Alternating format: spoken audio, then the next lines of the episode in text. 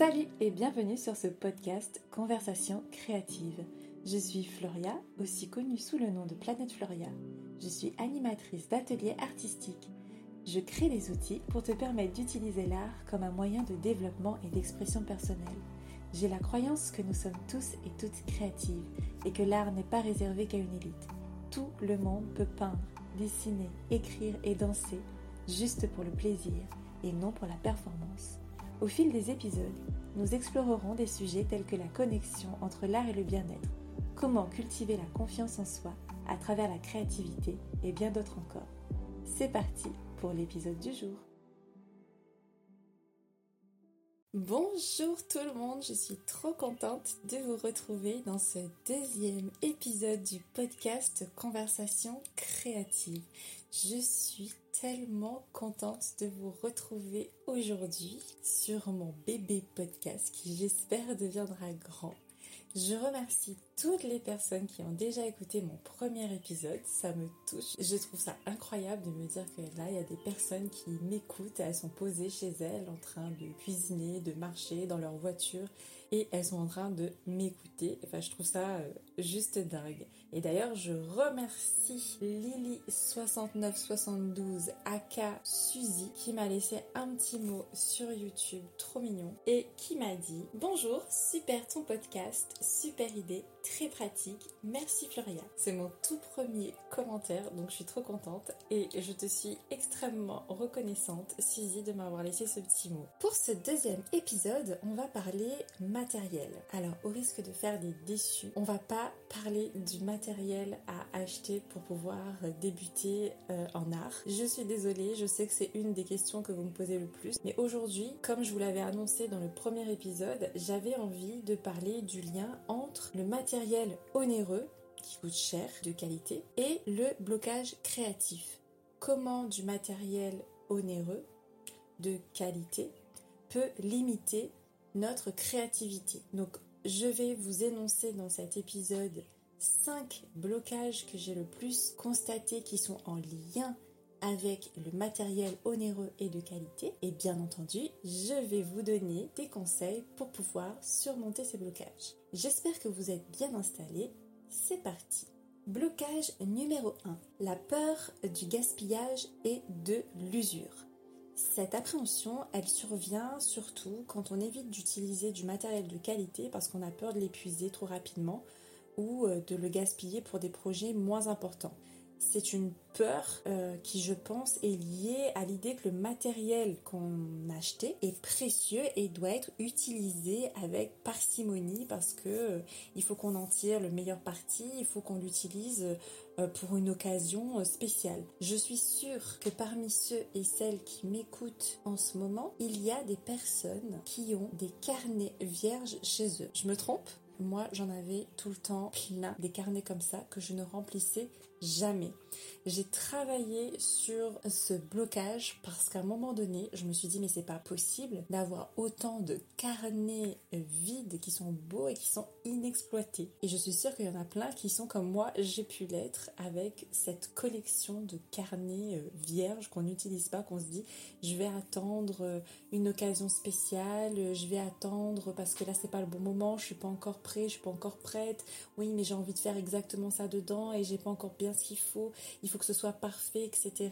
J'ai pas envie de le gâcher, j'ai pas envie de gaspiller. Donc voilà, ça c'est un des exemples pour vous, vous illustrer un petit peu euh, cette peur du gaspillage et de l'usure, mais ça peut être aussi euh, en lien avec euh, l'usure d'un pinceau par exemple. Vous allez acheter un pinceau qui coûte cher et vous n'allez pas l'utiliser parce que vous avez peur d'abîmer les poils et qu'il s'use trop vite. C'est pareil pour une palette d'aquarelle vous avez peur de l'utiliser et que vous gaspillez euh, votre aquarelle en faisant des expérimentations, etc. Et vous avez envie de l'utiliser pour faire une œuvre exceptionnelle. Et donc ça, ça a vraiment des conséquences sur notre créativité. Ça nous empêche d'expérimenter, de créer librement et ça restreint notre créativité en nous faisant hésiter à essayer des nouvelles techniques, à utiliser notre matériel de manière spontanée. Ça nous enlève de la spontanéité, ça nous enlève de l'expérimentation, ça nous enlève de l'exploration. Donc si je peux euh, te donner des conseils pour surmonter ce blocage, ça va être tout d'abord de prendre conscience réellement de ce pourquoi cet objet que tu tiens dans les mains a été créé, tout simplement. Je vais vous donner un exemple qui n'a rien à voir avec l'art, mais euh, avec euh, mon dressing. Aujourd'hui, ce n'est plus le cas. Mais à une époque, j'avais des vêtements qui restaient là dans mon placard et que je ne mettais jamais parce que j'attendais la bonne occasion, parce que j'avais peur de euh, les abîmer, de les user, etc. Et un jour, je me suis dit, mais si ces vêtements avaient une âme, s'ils pouvaient me parler, ils me diraient non mais j'ai été créé par quelqu'un, il y a quelqu'un déjà qui m'a créé, qui m'a fabriqué pour que tu te sentes à l'aise avec moi, pour que tu te sentes avec moi et pour que je sois portée et montrée au monde entier. Et toi, tu m'empêches de m'épanouir, tu me laisses dans ce placard, dans le noir. Et voilà, je me suis imaginé ça et j'ai trouvé ça incroyable de me dire que je n'utilisais pas mes affaires pour ce pourquoi ils étaient créés. Donc là, c'est pareil, quand on a du matériel, même s'il a coûté cher, il a été créé pour être utilisé, donc il faut vraiment prendre conscience de ça. C'est fait pour ça. Deuxième conseil que je pourrais euh, vous donner, c'est de vous rassurer et d'adopter les bonnes pratiques d'entretien, tout simplement. De vous dire que, ok, j'ai acheté ce pinceau, il coûte cher, je vais regarder les bonnes pratiques d'entretien et d'utilisation. Un pinceau aquarelle, par exemple, euh, lorsque je dois l'utiliser, je ne le laisse pas dans mon pot d'eau, sinon ça abîme la pointe. Quand je le range, je fais attention à ce qu'il soit à plat et si je le mets dans un pot, je fais attention aux autres ustensiles qu'il y a dans ce pot pour pas que ça vienne tordre ma pointe. Ça m'est arrivé une fois, j'avais installé mon pinceau dans mon pot et j'avais, euh, sans faire attention, balancé ma paire de ciseaux dans le pot et en fait ça avait tordu ma pointe et c'est resté comme ça pendant plusieurs jours. Donc j'ai pu rattraper et euh, retrouver une pointe comme neuve. Mais voilà, une fois qu'on a les bonnes pratiques d'entretien de nos affaires, on est rassuré et on peut les utiliser en toute tranquillité. Troisième conseil que je vais vous donner, c'est de vous obliger à utiliser ce matériel que vous avez. Que ce soit une palette d'aquarelle, un carnet, un pinceau ou je ne sais quoi, dites-vous au moins une fois par semaine, je sais pas, ça va être par exemple tous les samedis après-midi ou tous les premiers dimanches du mois, je vais utiliser cet outil. Je vais utiliser ce matériel. Ça peut être votre plus beau papier, votre boîte d'aquarelle, votre boîte de crayon qui vous a coûté une blinde ou je ne sais quoi, mais forcez-vous à l'utiliser au moins soit une fois par semaine, soit une fois par mois, vous définissez ce qui vous convient le mieux, mais obligez-vous à le faire.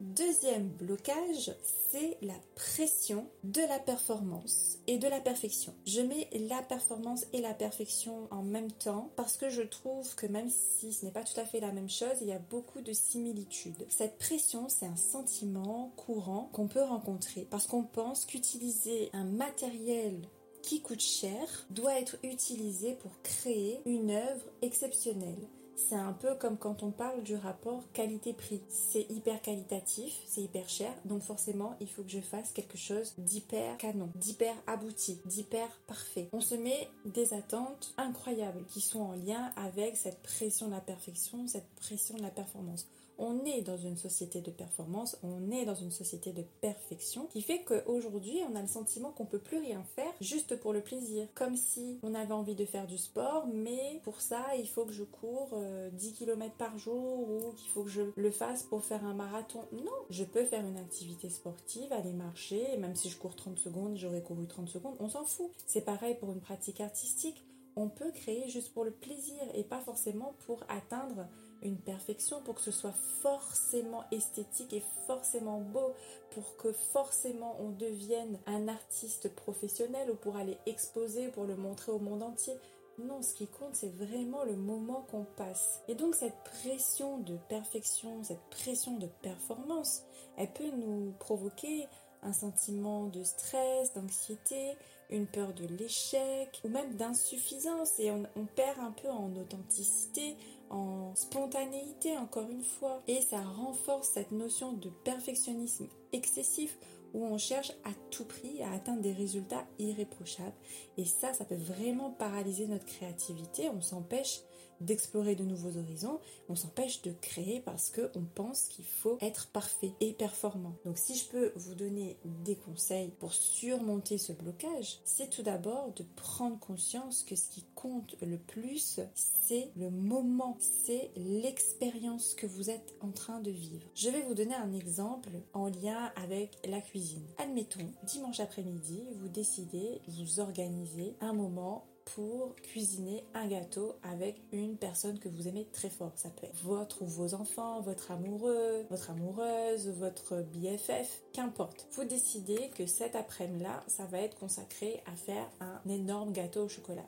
Vous passez toute l'après-midi les mains dans la pâte, à expérimenter, à suivre la recette, mais surtout vous rigolez, vous racontez des histoires, vous vous faites des blagues et vous passez vraiment un moment autour de ce gâteau. Vous mettez le gâteau au four et vous continuez cet après-midi, vous continuez à vivre votre moment avec cette personne que vous aimez très fort. Le four sonne, vous sortez le gâteau, vous êtes impatient, impatiente, vous le coupez, vous le goûtez et c'est dégueulasse. Vous allez avoir un fou rire ou vous allez vous dire c'est pas grave tout ce qui compte, c'est ce moment qu'on a vécu, à boire des cocktails, à se faire des blagues, à avoir les mains pleines de chocolat. C'est ça qui a compté. Donc c'est pareil en art, cette pression de la performance et de la perfection, finalement, elle peut être surmontée en réalisant et en comprenant que ce qui compte, c'est l'expérience, le chemin, le processus plutôt que le résultat final. Bien entendu, quand c'est joli, ça fait plaisir. Je vais pas le nier. Moi-même, quand je fais un dessin qui me plaît à la fin, je suis contente. Quand je produis des exercices comme ceux qu'on retrouve sur Instagram,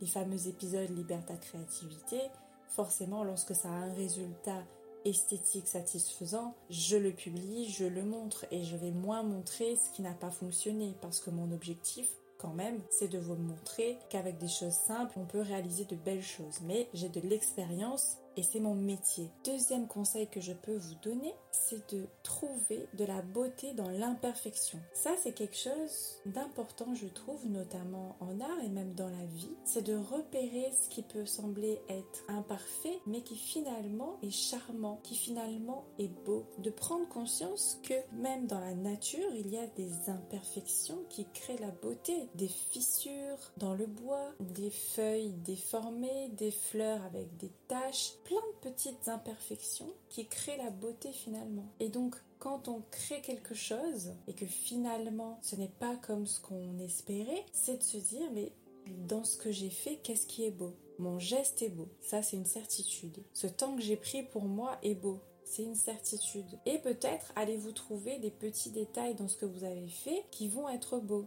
Et il y a quelque chose qu'il faut prendre conscience aussi, c'est que tout est perfectible. Je le répète, tout est perfectible. Si vous attendez le moment parfait, croyez-moi, il n'arrivera jamais parce qu'il y aura toujours un moment encore plus parfait. Même si un artiste fait le plus beau dessin du monde, croyez-moi, c'est perfectible. On peut le rendre encore plus parfait.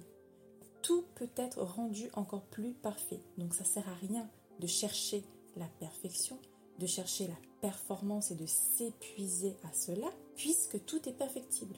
Troisième conseil que je peux vous donner, c'est de vous reconnecter avec votre passion, vous reconnecter avec votre envie de créer, c'est-à-dire de vous demander pourquoi j'aime peindre, pourquoi j'aime faire de la musique, pourquoi j'aime cuisiner. Revenez à l'amour et à la passion plutôt que de vous focaliser uniquement sur la performance. Et ça, ça peut alléger vraiment cette pression et ça peut raviver votre créativité. Vous demandez pourquoi vous aimez ça, pourquoi vous faites ça, pourquoi vous avez cette envie, plutôt que vous dire je fais ça pour atteindre une perfection, pour me prouver quelque chose. Non, c'est pas vrai. En général, quand on a une envie, une passion, c'est qu'on le fait avec le cœur. Ça parle d'un sentiment profond. Focalisez-vous sur votre cœur. Focalisez-vous sur la passion et sur l'envie. Pourquoi j'ai envie de le faire? Pour me faire du bien, pour prendre du temps pour moi, parce que ça me permet de me détendre, parce que je me sens moi-même quand je fais ça, etc. il y a plein de raisons. Trouvez la vôtre. On en arrive au blocage numéro 3 qui est l'insécurité financière. Cette insécurité financière est liée à un sentiment d'anxiété et d'inquiétude concernant l'argent, notre rapport à l'argent. Et cette insécurité peut être exacerbée par la croyance selon laquelle l'art nécessite qu'on investisse beaucoup d'argent en matériel pour obtenir des résultats de qualité. Ça peut créer un sentiment de limitation, voire de frustration. Parce qu'on se dit, j'ai pas d'argent, je peux pas m'acheter du beau matériel et forcément je peux pas créer. Donc ça, ça vraiment, ça nous contraint, ça nous frustre dans notre créativité. Et je dirais même que ça nous décourage finalement en se disant que seuls des grands artistes qui gagnent bien leur vie bah, peuvent s'épanouir dans passion parce qu'ils ont beaucoup d'argent parce qu'ils peuvent se permettre d'acheter une peinture haut de gamme. Mais ce qu'il faut se dire, c'est que c'est pas parce que quelqu'un va acheter le meilleur appareil photo qu'il va faire les plus belles photos. C'est clair et net. C'est pas l'outil qui fait l'artiste, même si je vous l'accorde, avoir du bon matériel lorsqu'on est un artiste ou lorsqu'on en fait son métier ou lorsque on a les moyens d'acheter des choses qui sont plus qualitatives, oui, ça apporte un certain confort. Mais croyez-moi, on peut obtenir de très belles choses avec du matériel qui nous a coûté 3 euros. Et d'ailleurs, ça me donne une idée euh, pour un post Instagram.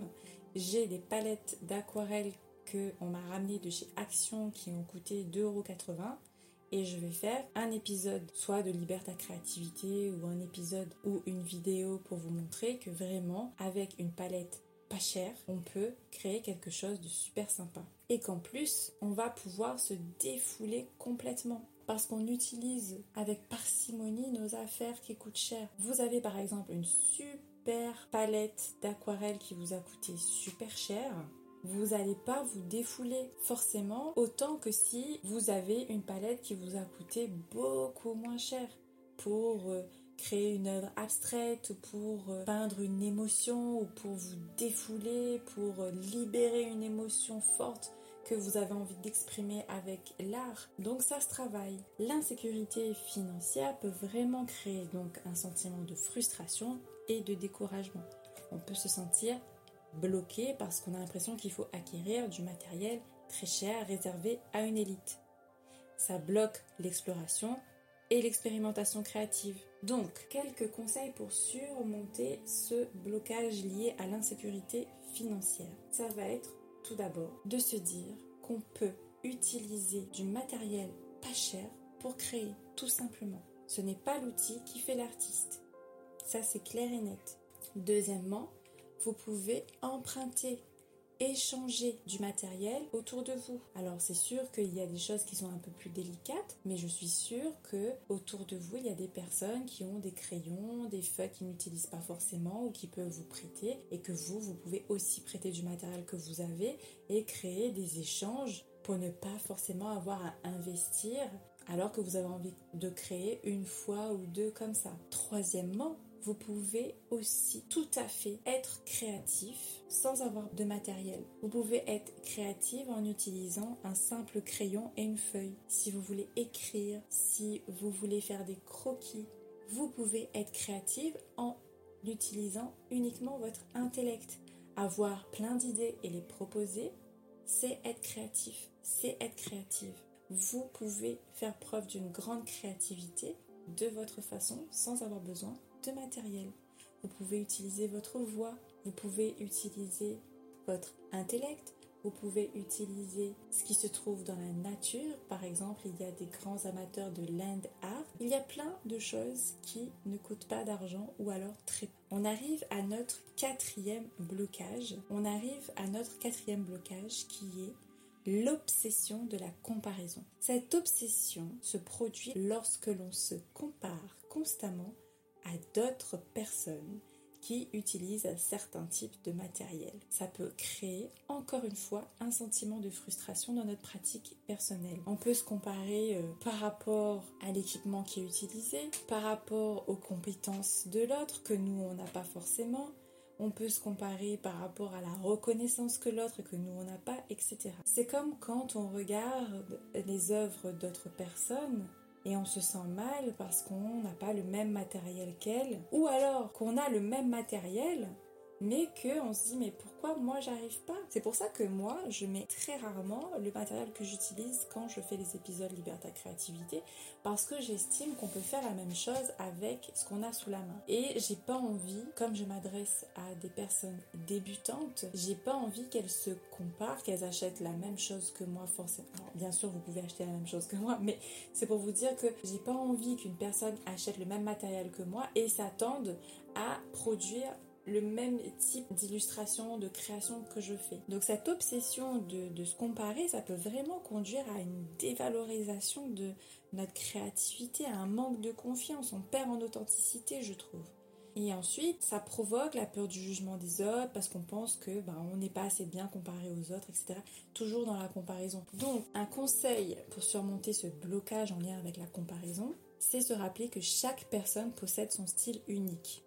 Vous ne pouvez pas comparer, par exemple, Léonard de Vinci à Picasso. C'est deux styles différents et deux artistes différents. Ensuite, c'est de comprendre et d'accepter votre singularité et de même la mettre en avant, cette singularité, cette différence cette façon que vous avez de voir le monde qui est unique. C'est important. Vous pouvez bien entendu vous inspirer des autres et de toute façon c'est comme ça aussi qu'on évolue on s'inspire des autres. Les autres sont un exemple, on a besoin de l'autre pour évoluer. Mais embrassez votre singularité et créez de manière authentique. Troisièmement, concentrez-vous sur votre propre progression. Concentrez-vous sur vous. Il n'y a que vous qui comptez. Chacun a son propre cheminement, chacun a sa propre histoire. Il est important de se concentrer sur notre propre croissance. Concentrez-vous sur vous au lieu de vous concentrer sur les autres. Concentrez-vous sur vous au lieu de vous comparer aux autres. Et enfin, on arrive au cinquième blocage, qui est le sentiment d'illégitimité.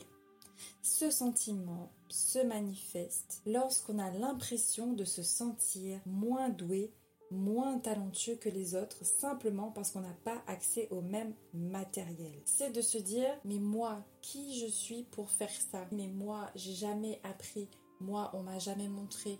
Oui mais moi je suis nul.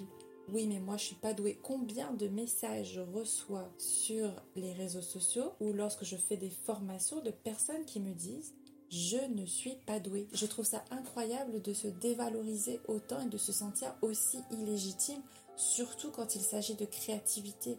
On est tous et toutes créatives. C'est inné, c'est en nous. On est obligé, si vous avez un, cerveau qui fonctionne correctement, vous êtes créatif, vous êtes créative. Là, la créativité n'a rien à voir avec la douance. Ça n'a rien à voir avec le talent. Il n'y a aucun lien. Bien entendu, on peut reconnaître le talent de quelqu'un. Mais c'est pas parce que quelqu'un est talentueux dans quelque chose qu'il a le droit de pratiquer une activité artistique plus qu'un autre. Ce sentiment, c'est vraiment un blocage mental qui nous empêche de nous lancer dans des projets parce qu'on se dit non, moi je peux pas, moi j'y arrive pas, moi je suis pas légitime. Et avec ces pensées, ces croyances limitantes, on abandonne la plupart de nos projets qui nous tiennent à cœur à la base. On abandonne notre envie de dessiner, de peindre, de danser, sans même les avoir commencés, parce qu'on se dit que j'ai pas le matériel qu'il faut, je suis pas légitime pour me permettre d'acheter tel ou tel matériel. Je suis pas légitime donc je ne peux pas m'acheter ce matériel. Je ne suis pas douée, je suis pas talentueux, donc ça sert à rien que j'investisse dans du matériel coûte cher ou de qualité, puisque de toute façon, je suis bon, je suis bonne à rien. Donc, pour surmonter ce blocage, cultivez votre confiance en vous, valorisez-vous. Tout le monde est créatif. Si vous avez de l'humour, vous êtes créatif. D'ailleurs, je vais vous mettre en lien une vidéo que j'ai fait sur Instagram qui parle justement de ces blocages créatifs. Aujourd'hui, on est focalisé sur le matériel, mais il y a tellement de blocages dans la vie, on se limite tellement que c'est incroyable. On peut, je peux en faire une autre émission de podcast juste sur les blocages. On a tous et toutes le potentiel de créer, croyez-moi. Et vous avez du potentiel, donc ça veut dire que oui, vous avez le droit de vous acheter le matériel que vous voulez pour créer. Vous êtes légitime. Vous avez le droit de vous acheter une boîte d'aquarelle professionnelle.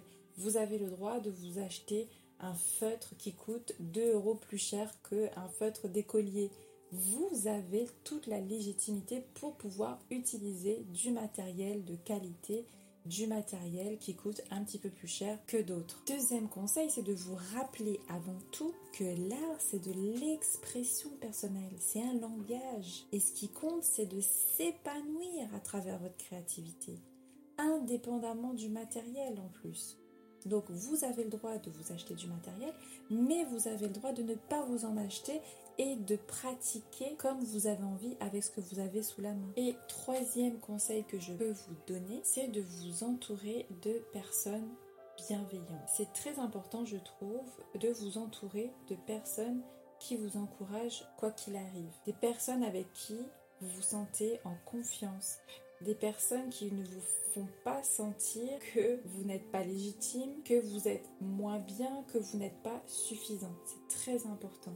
Et parfois, ces personnes ne se rendent pas compte en plus qu'elles vous dévalorisent ou, ou qu'elles sont trop dans le jugement. Elles ne se rendent pas forcément compte. Donc, entourez-vous de personnes qui vous font vous sentir légitime, qui vous encouragent, qui vous soutiennent.